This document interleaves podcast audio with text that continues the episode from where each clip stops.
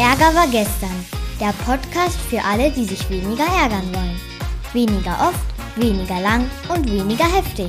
Von Philipp Karch. Das ist übrigens mein Papa. Los geht's!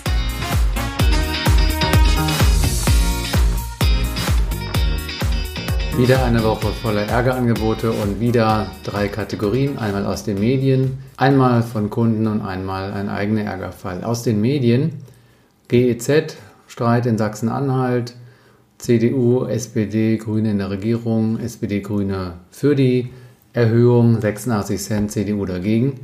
Und dann gab es äh, richtige Wirren und der Innenminister wurde entlassen. Und die Frage ist, 86 Cent geht's noch?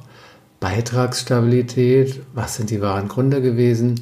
Zwei Kritikpunkte habe ich jetzt wahrgenommen. Einmal das Geld und damit geht es um Effektivität. Ist es effektiv, das Geld über diesen Kanal zu verwenden oder woanders? Ein berechtigter Einwand. Einwand 2, Gerechtigkeit. Die ostdeutsche Präsenz in den Führungsgremien ist unterrepräsentiert. 20 Prozent ostdeutscher Bevölkerungsanteil, aber nur 7 Prozent in den Führungsgremien. Die Themen, die da gesetzt werden, eine Moralisierung oder auch Ostklischees, Rechtsextremismus und so weiter, das Ganze hat was mit Gerechtigkeit zu tun, mit Wahrheit. Es ist gerecht, dort Geld hinzugeben, wenn da was produziert wird, was denen, die es hören, nicht gerecht wird. Zwei andere Gründe hatte ich noch gar nicht gehört, und zwar die Kritik 3, die ich vermute, ist Autonomie. Ich muss Zahlen GEZ, selbst wenn ich kein Fernsehen und kein Radio äh, zu Hause habe. Also ich habe gar keine Wahl, Nein zu sagen. Und Thema Partizipation. Ich kann ja nicht mitwirken, sondern das Geld geht irgendwo hin. Und diese Einrichtung macht dann das Programm. Was ich noch ganz spannend fand, war der Vorwurf an die CDU, wie könnt ihr nur dagegen sein, wenn die AfD dagegen ist? Und dann dachte ich mir,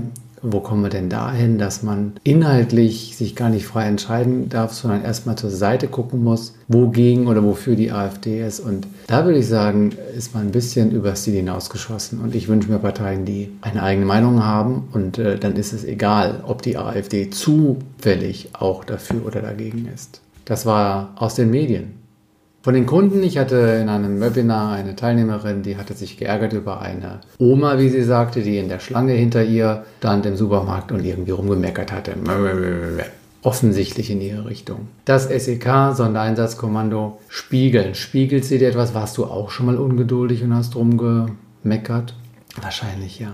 Hast du auch schon mal was unterdrückt? Also hat sie sich hier was erlaubt, wo du vielleicht etwas unterdrückt hast. Und das dritte, können, hast du vielleicht schon mal gar keine Worte gefunden. Also nicht nur dir die nicht erlaubt, sondern keine Worte gefunden. Also SEK, spiegeln, spiegelt sie da was Negatives, erlaubt sie sich was Positives, kann sie etwas Positives. Da geht oft der Ärger schon deutlich zurück. Gucken wir uns das ein bisschen genauer an. Das Situationsmodell als Ärgerminimierungsstrategie.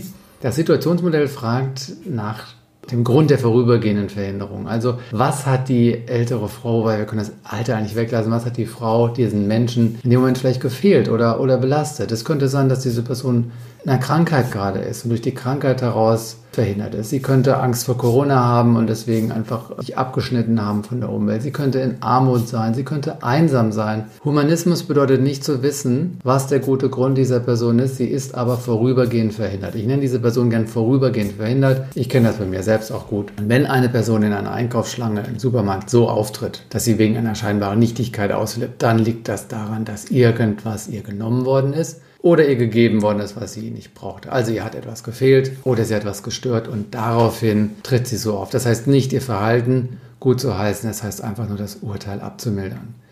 Zweite Strategie, positive Absicht. Was ist die positive Absicht einer Person in einer Einkaufsschlange, die dann so rummeckert? Sie will vielleicht wahrgenommen werden. Vielleicht will sie auch einfach nur Gerechtigkeit. Sie verwechselt das mit Gleichheit. Sie, sie ist vielleicht eben benachteiligt worden, jetzt will sie jemand anderen benachteiligen und ladet daraus Gerechtigkeit ab. Vielleicht will sie auch einfach nur ihren Frieden haben. In dem Moment, wo sie was ausspricht, sich um sich kümmert, findet sie ihren Frieden. Sie trägt diese Energie mit sich nicht mehr rum. Das Verhalten lehne ich weiter ab. Das, die positive Absicht honoriere oder wertschätze ich. Auch hier wieder, wie bei dem Situationsmodell, das Ziel ist nicht, das Verhalten zu beschönigen, sondern das Urteil abzumildern. Dritter Punkt, das Entwicklungsquadrat. Was sehen wir bei dieser Frau angelegt als Kompetenz, was wir vielleicht nicht können? Nun, es ist eine Konfrontationsbereitschaft, die steht einfach ein für sich. Die scheint unabhängig zu sein, die scheint frei zu sein. Wenn du also in der Einkaufsschlange vor ihr stehst und darunter sehr leidest, dass sie dich angeht, dann liegt das wahrscheinlich daran, dass du hinter der Ablehnung in dem Neid bist oder in der Bewunderung, nämlich du würdest auch öfter für dich einstehen können. Das war ein Beispiel zu Kunden.